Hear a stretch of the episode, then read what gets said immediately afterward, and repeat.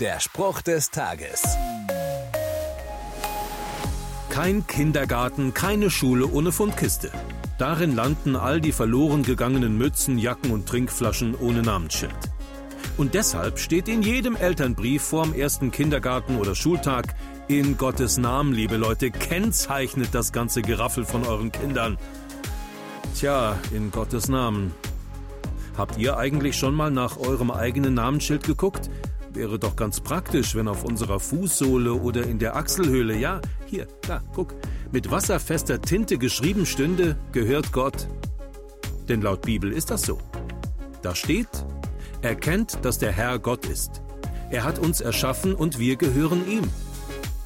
Das Gute ist, wir sind kein Fall für die Fundkiste. Gott weiß nämlich immer, wo wir gerade so rumliegen.